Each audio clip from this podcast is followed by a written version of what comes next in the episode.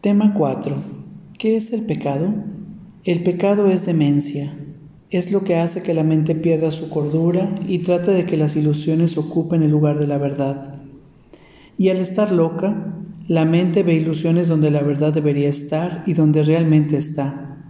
El pecado dotó al cuerpo con ojos, pues que iban a querer contemplar los que están libres de pecado, para que iban a querer la vista, el sonido o el tacto. ¿Qué iban a querer oír o intentar asir? ¿Qué necesidad iban a tener los, de los sentidos?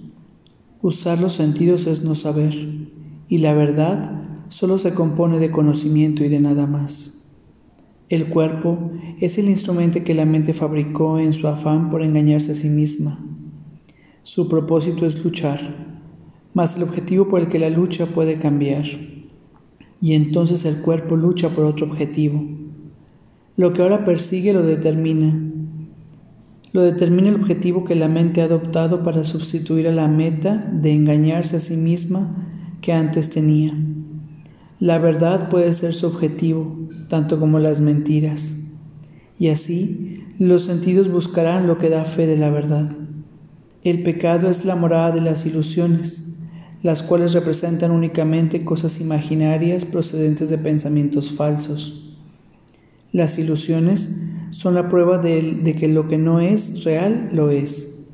El pecado prueba que el Hijo de Dios es malvado, que la intemporalidad tiene que tener un final y que la vida eterna sucumbirá ante la muerte.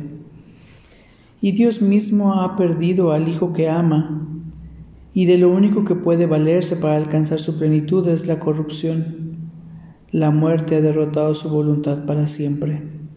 El odio ha destruido el amor y la paz ha quedado extinta para siempre. Los sueños de un loco son pavorosos y el pecado parece ser ciertamente aterrador. Sin embargo, lo que el pecado percibe no es más que un juego de niños. El Hijo de Dios puede jugar a haberse convertido en un cuerpo que expresa de la maldad y de la culpabilidad, y a que su corta vida acabe en la muerte.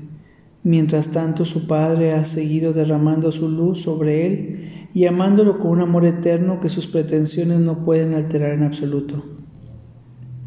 ¿Hasta cuándo, Hijo de Dios, vas a seguir jugando el juego del pecado? ¿No es hora ya de abandonar esos juegos peligrosos? ¿Cuándo vas a estar listo para regresar a tu hogar? ¿Hoy quizá? El pecado no existe. La creación no ha cambiado. ¿Deseas aún seguir demorando tu regreso al cielo? ¿Hasta cuándo, Santo Hijo de Dios, vas a seguir demorándote? ¿Hasta cuándo?